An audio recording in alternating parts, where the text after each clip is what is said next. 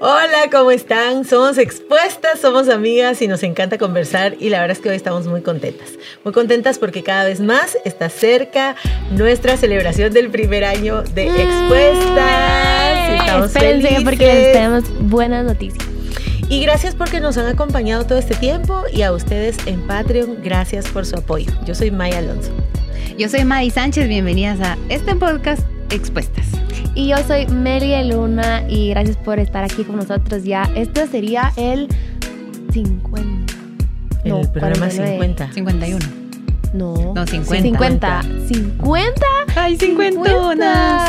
50, 50 programas. 50. Yo ya casi. No, no, yo no lo he sentido, ¿saben? No, yo tampoco. Para nada he sentido así que, Mm. ala, hablaste 50 veces con ellas. Y más, 50 Más. veces grabadas. Ajá, ajá, 50 grabadas. Sí. Es que saben que es bonito tener amigas Sí. que te que te ayuden, pues. Que te acompañen, que acompañen. te construyan. Sí. Bueno. Pues bueno, vamos a hablar de vamos a hablar de algo Sí. que puede ser una creencia. Lo que vamos Lo, es a lo cuestionar.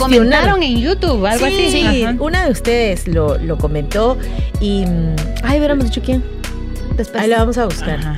Vamos a cuestionarlo, vamos a ver qué verdad hay, qué es una falsa creencia, qué onda, qué podemos sacar de ahí. Y es que alguien dice, es muy recurrente pensar, y creo que hay hasta estudios que lo sugieren, que cuando las mujeres, eh, mientras más estudian y mientras más éxito tienen, menos probabilidades hay de que consigan novio o se casen.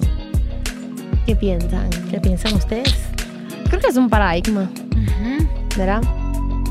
Yo también, yo que, miren, yo creo que hay, Es ahí donde todos los estudios entonces son puestos en, en en duda, ¿no? Ajá. Y, y en eso se basa el pensamiento científico, en dudar. ¿verdad? Sí. En cuestionarse, en dar hipótesis y en escarbar en esta creencia, le vamos a decir, o en este pensamiento que es de esta época, o quizás de otras también, qué parte hay de verdad, qué parte no es verdad, qué está mm, sujeto al contexto, qué está sujeto a la persona, porque miren, de todas las generalidades se duda. Sí. Saben que una vez en Facebook una persona compartió algo como que esto ahora dice que según estudios las mujeres más inteligentes les cuesta conseguir pareja y casarse. Y yo estaba así que tenía 33 años. El punto es donde ya te sentís, este año es mi año porque Jesús terminó su Su ministerio ya me Y toca. Nada, ustedes, nada. O sea, no aparecía nada ni nada. Y Es un momento donde ya me cayó el 20 de, pues sí, ya estás grande, ¿verdad? Y, y nada. Y compartí este comentario y a- añadí mi opinión. Y escribí, me encantaría decir que es verdad para defenderme temporalmente. Pero si voy a la vida de mi mamá y mis dos hermanas que están casadas, amigas como tú, como tú, que ya tienen esposo, perdón, son súper inteligentes y están casadas y casadas desde, desde chiquitas. Entonces, yo, soltera, con ya muchos años de soltería, escribí en mi opinión. También considero que, que soy inteligente. Veo que hay muchas mujeres inteligentes, casadas y exitosas y logrando muchas cosas. Entonces yo creo que no es un tema de inteligencia ni de logros, sino qué estoy haciendo con mi inteligencia y mis logros. ¿Será el pretexto fino para decir, por esto no me, no me he casado? Yo sí tenía la tentación de decir, qué buen estudio, ahorita lo comparto para decir, aquí vamos a las listas. Pero es mentira. Y eh, creo que a veces tenemos que cuestionarnos por qué este tipo de enunciados me hacen cierto clic. Y tal vez es lo que yo siento que repele a los hombres de mi vida. Ya compré un apartamento, tengo dos maestrías, soy de verdad pilas, en mi trabajo voy para arriba. Esto seguro repele a los hombres. O sea, O no te necesito. Claro, Ujú. concluir esto habla algo más de mi corazón Ujú. que lo que un hombre puede estar eh, percibiendo. Me encanta ver muchas mujeres eh, en este estado que uno las ve y dice, "A la gran, esta chava qué pilas, de verdad, qué mujer tan completa, tiene su propia empresa, hace deportes, va bien en su trabajo. Yo miro a unas mujeres que las miro y digo, "A la gran, y así siempre felices, siempre arregladas y yo mende en chongo, ya saben cómo, que- cómo le hacen para ser tan completas. Ahora, si tú percibes que esto repele a los hombres, primero hay que trabajar algo en nuestro corazón, porque todo lo que sentimos que repele tiene más que ver con nosotros que con los que nos rodean. tal vez es un imán para muchos hombres, pero tú lo estás interpretando como un repelente, cual mosquitos, ¿verdad? Y repelente de todos. Ajá. Entonces nos volvemos bien excluyentes. Sí. Y al rato, como tú decís, ver hacia adentro, porque ¿por qué será? ¿Por qué eh, tal vez estás comparando? De no, él lo tiene o yo soy más. Entonces, de ahí, de entradita, ni le vas a dar el chance, pues, porque vas a, vas a ponerte una posición superior a la persona que te quiere eh, ¿cómo se dice? Eh, cortejar. A cortejar, cortejar, que ni siquiera le vas a dar chance, pues, ¿verdad? Entonces, si, si, si tu vida se trata del éxito que has tenido, y eso es lo que normalmente hablas. Tal vez hasta el mismo hombre se va a sentir como, a la gran, o sea, no le llego, pues, o sea, porque como que ese es su, ese es su tema, entonces me falta.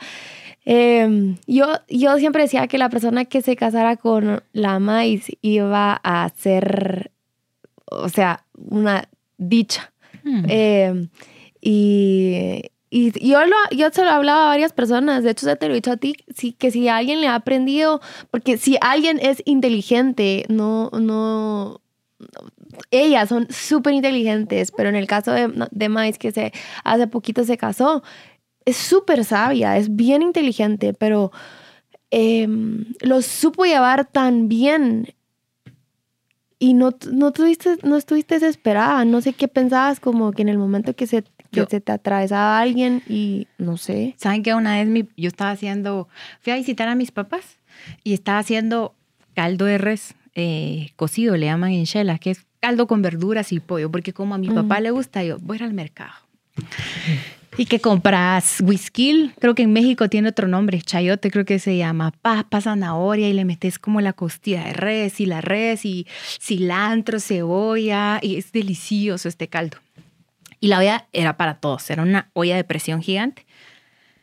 Ah, no, usé la olla de presión grande, no la gigante, pero no cabía, entonces tenía que pasar toda la gigante. Entonces cuando lo paso, mi papá me dice, ¿te ayudo? Y yo, no. Y así, o sea, lo chusmeé así. Y pasé la olla. Mi papá se me quedó viendo y me dijo, te estaba probando, me dijo nada mm. Y me dijo, eh, estaba probando, me dijo, no está mal si decís que no. Y eso ya fue el último año que estuve soltera y me quedó mucho. Cuando me hice novia de mi esposo, fuimos al taller a llevar mi carro. Y yo, que, con la prisa, ya saben, la chispuda, la, pilas, me bajo del carro y miro que él en cámara lenta, y yo hmm", así con menosprecio, te amo, mi amor, pero se lo vi como que él no sabe de carros, pensé yo en ese momento, y me bajo y miro que él no se baja rápido y yo voy a hablar con la persona, mire, mi carro tiene o sea, yo organicé todo. El callado me siguió, mm, eh, un carro, el taller nos llevó a, a la fisioterapia, nos llevaron a... Callado, callado, callado. Ningún baboso. O sea, él solo me vio actuar en mi show de yo me las puedo sola, porque él sí puede. Y yo hasta sentí como de está en desventaja. No sé cómo en desventaja yo con este orgullo y esta arrogancia de no permitirme ser atendida y servida por mi prisa. Entonces yo creo que a veces no está tanto en el estado de qué sabes, qué no sabes y cuál es tu inteligencia, sino cuánto te permites ayudar, porque hay mucha satisfacción en un hombre en auxiliarte. Y aquí no nos pongamos feministas en el rollo de, ah, yo puedo por mí misma. Qué buena onda si el ser pareja no tiene que ver en que podemos o no solos, es que es un gusto y un privilegio que alguien nos, nos auxilie, nos ayude y nosotros de vuelta en otros asuntos. Pero yo mi orgullo. Cuando llegamos y me di cuenta que él lo hizo todo eh, con conciencia, yo, ay, qué vergüenza. O sea, qué ver Y me recordé cuando mi papá te estaba probando. Entonces yo creo que a veces uno no es accesible y eso que mi papá hizo me sirvió mucho para ser accesible, no ser ruda, no ser eh, fanfarrona, porque los hombres, a veces nosotros medimos cuando un hombre es fanfarrón, pero las mujeres también podemos serlo. no tiene que ver con ser hombres o mujeres, tiene que ver con ser personas, tiene que ser con, con, ser comunitarios, con la interrelación, porque lo mismo puedes hacer conmigo y no dejarte yo, mira, te traje. Sí. no dejarte atender, servir, ayudar. Claro, y tenemos que aprender a dar y a recibir. Ahora, haremos la frase y desmenucémosla.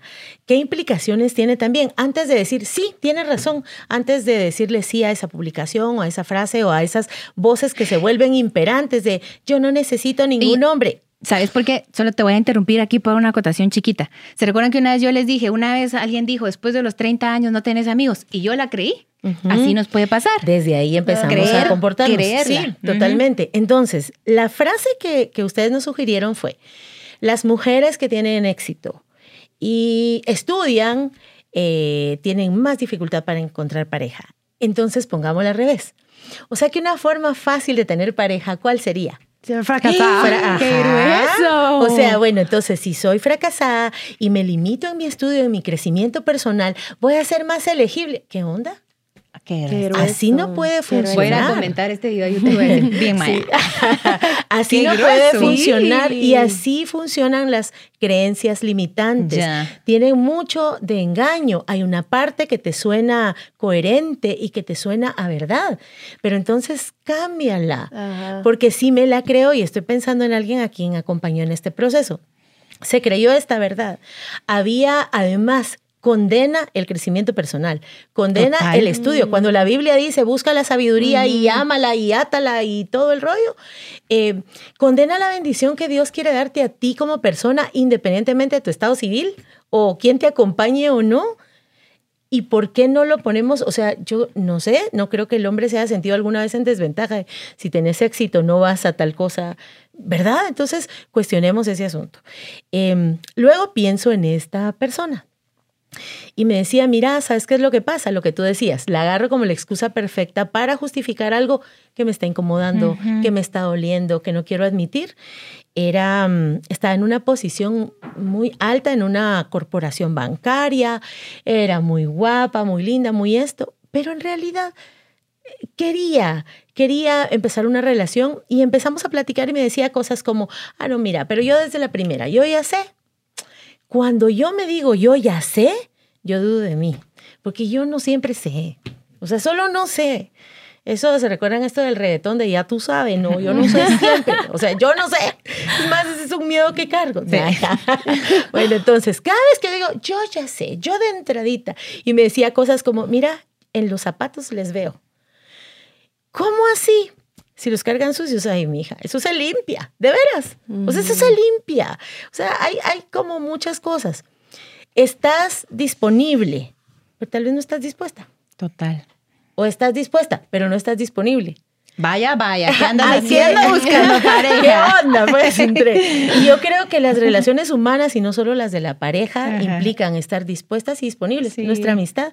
A veces nos cuesta mucho coincidir, pero, pero a veces hemos hecho el esfuerzo para estar disponibles las unas para las otras y dispuestas. Entonces hay que ver ahí cuánto te das de uno a diez en disponible y en dispuesta. Y sabes que habla mucho de la persona esta pregunta de que se la está haciendo, ¿dónde está su corazón? ¿En qué está su corazón? Al final no quieres estar con alguien por el éxito que tiene, porque hoy lo tiene, pero mañana no sabes.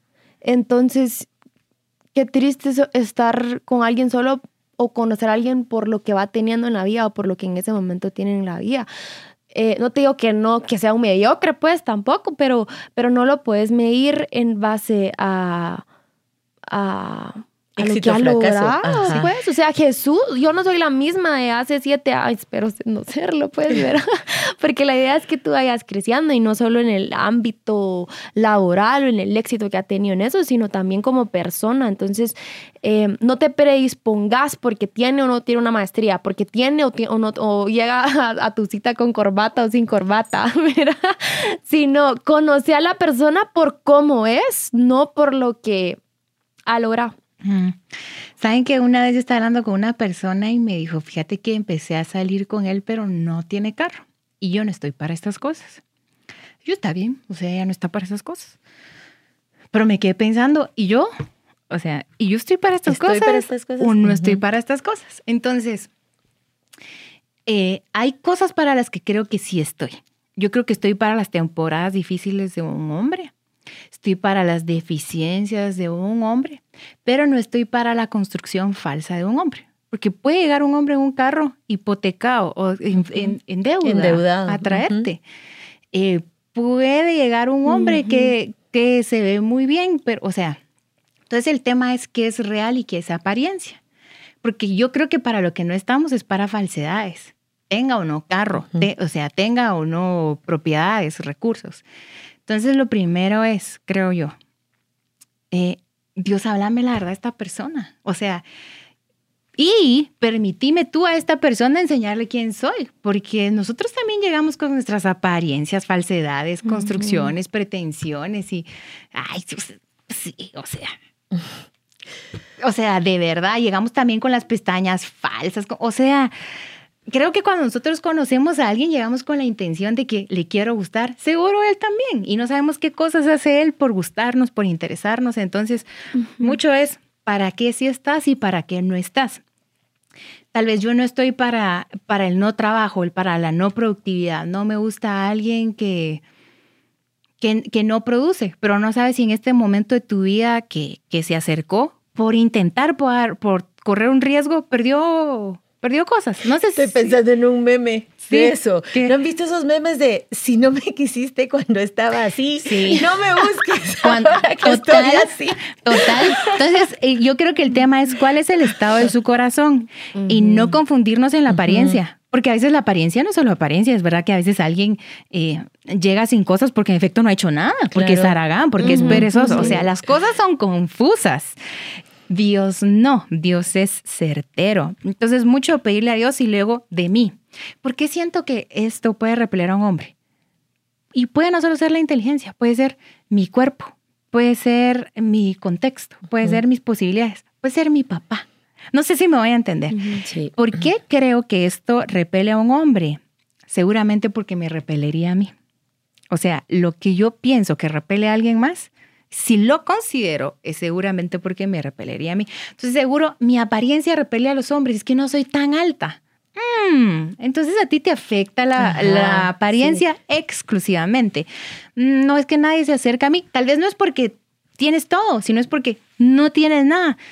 Es decir, eso habla de nuestros eh, intereses de atracción, pero también de nuestras carencias de atracción.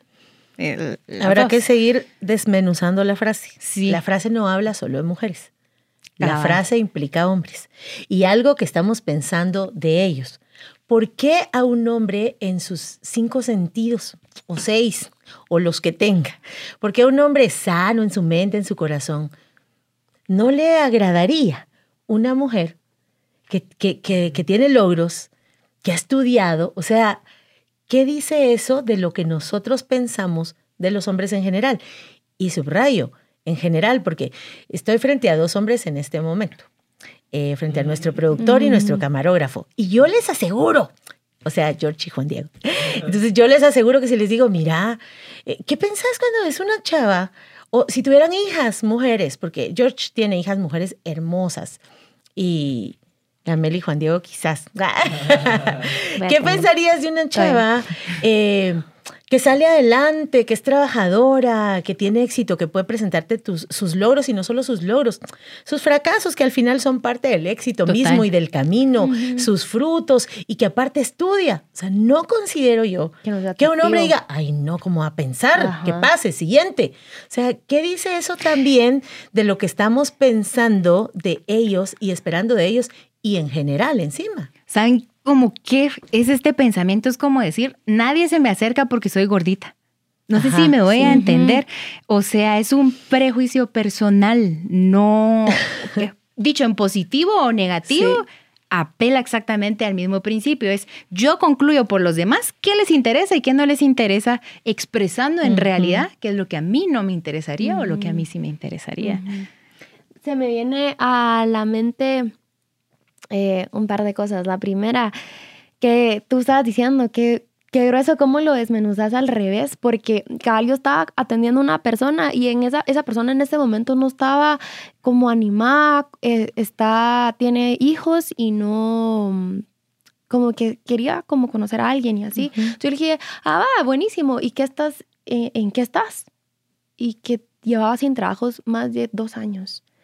Y yo, y pues, ¿qué has hecho en esos dos años? Eh, y la verdad es que no me puedo decir. Yo le dije, cabal justo esas palabras, yo le dije, eso no es atractivo para un hombre. Porque, que, o sea, por lo madre. menos que, sí. O sea, por lo menos va, y sa- saqué esto, esto y esto y esto, y ahí voy, ¿verdad? Vendo Entonces, aguacates en la lo colonia. Que sea, o sea, ¿me entendés? sí, Pero claro, algo, pues, algo. o sea, y hasta le dije, ¿qué ejemplo le vas a dar a tus hijos? Con mucho amor, ¿verdad? Pero le dije, ¿qué ejemplo le vas a dar a tus hijos? ¿Y cómo es tu experiencia de vida aquí y ahora contigo? Entonces le dije, eso no es atractivo para un hombre. Creo que para un hombre es atractivo, bueno, eh, pasé estas circunstancias, pero en estos dos años, yo, voy a, estoy creyendo por mi trabajo, pero me puse a hacer esto, me Sí. puse a hacer lo otro. Eso habla de que Mm. no va a estar, si en caso llega a casarse contigo, que no va a estar con una mujer aragana. Sí, y sabes qué es la productividad es atractiva. Ajá. Y no precisamente el trabajo es atractivo, ni los ingresos son atractivos, pero la productividad la es, porque la productividad va a llamar trabajo y la productividad va a llamar ingresos. O sea, cuando una persona es productiva y no necesita empleo, pero se dedica a sus suculentas en su casa, o sea, es productiva. Sí, la no ocupación. lo- ajá, por ejemplo, que estés en un estado donde no necesitas trabajar porque tienes cubiertas, pero sí necesitas ser productivo. Entonces, eh, no, no trabajo en una empresa formal, pero me tengo un hobby, tengo una causa, tengo un, eh, un- un- una iniciativa, tengo algo que habla que con mi tiempo yo quiero ser productiva, servir, apoyar a otros, poner al servicio de la comunidad, de la gente, de mi familia, mi- mis talentos. Claro. Eso es bien, bien productivo. Qué bueno si en esta productividad has tenido una escala y un crecimiento laboral, profesional, pero la productividad creo que siempre va a ser atractiva en hombres y mujeres. Y saben que se me viene también, por, tal vez este pensamiento ha sido por algo de su familia. Como que tal vez ya le fue tan bien a ella que al rato y sí quiso conocer a alguien y le les contó a sus papás, por ejemplo. Pero como sus papás, eh, no sé, te pueden meter cosas en la cabeza como de que, y, en, ¿y dónde trabaja? ¿Y qué ha logrado? ¿Qué tiene? Que eso también te puede afectar porque al final son voces importantes en tu vida. Voces, esos son, yo creo que, miren, cada creencia revela otras creencias. Y hay creencias familiares y mandatos familiares. Hay automandatos de que uno se los saca de donde puede. Hay una voz imperante en la temporada. Y ojo con la voz imperante de la temporada, qué es lo que le está diciendo a las mujeres y qué implicaciones tiene hacia los hombres. Entonces revisa esta creencia de dónde me salió y sigamos desmenuzándola una, una tercera que se me ocurre. Muy bien, si yo en realidad creo que para facilitarme el tema de la pareja, eh, yo debería, eh, no sé, no tener éxito y no estudiar, ¿qué estaría yo dispuesta a hacer? Y conozco muchas mujeres que, que, que enganchándose con falsas creencias, empiezan a dejar de crecer, engañándose a sí mismas que dejando de crecer ellas, pueden crecer otros. Y mm, yo conozco dos personas, una de ellas soy yo y otra una mujer que su papá le dio el mismo consejo que a mí. Y su papá antes de que se casara le dijo, no dejes de crecer. Mm. Aun cuando haya una temporada en que él deje de hacerlo, no dejes de crecer. Que no es que tu ego crezca a la par de Total. tu vida, no es eso. Crece tu ingreso, no tu ego. Claro, no, no dejes crecer saludablemente, crecer Sí. en orden. Al final, la vida en pareja y en comunidad, eh, ¿qué me dice del, del, del crecer? Que tengo para compartir. Tengo algo que ahorita que estabas hablando me recordé. Mi abuelita en las últimas de irse me, eh, me mandó un par de cartas y yo a ella. Y ella oraba por mi esposo, así como de que, hola, ¿cómo estás? ¿Sigo orando? Me decía yo, sí, abuelita, seguía orando. O sea, ni cómo estás, sea, sigo orando. Y me escribió un consejo que va, que no lo tomé en cuenta. Yo amo a mi abuelita y oró por mí mucho, pero este consejo no lo tomé en cuenta y me escribió. No demuestres que eres tan inteligente, me dijo en una Mm. carta y no sé qué, porque no sé qué, y en la carta, ahí la tengo. Y aprecio su intención del consejo. Ahora, yo no demuestro que soy inteligente, no es un esfuerzo. Yo te lo dije una vez, yo no me voy a hacer la mensa para estar con Ajá, alguien. Totalmente. O sea, no me voy a hacer aquí la mensa de, ah, va, lo a gustar aquel, vamos a hacer la mensa. Me voy a guardar mi opinión, no voy a decir lo que sé. Exactamente, porque no, no fui educada a, a no tener criterio, ni es que sea algo que no es parte de mí.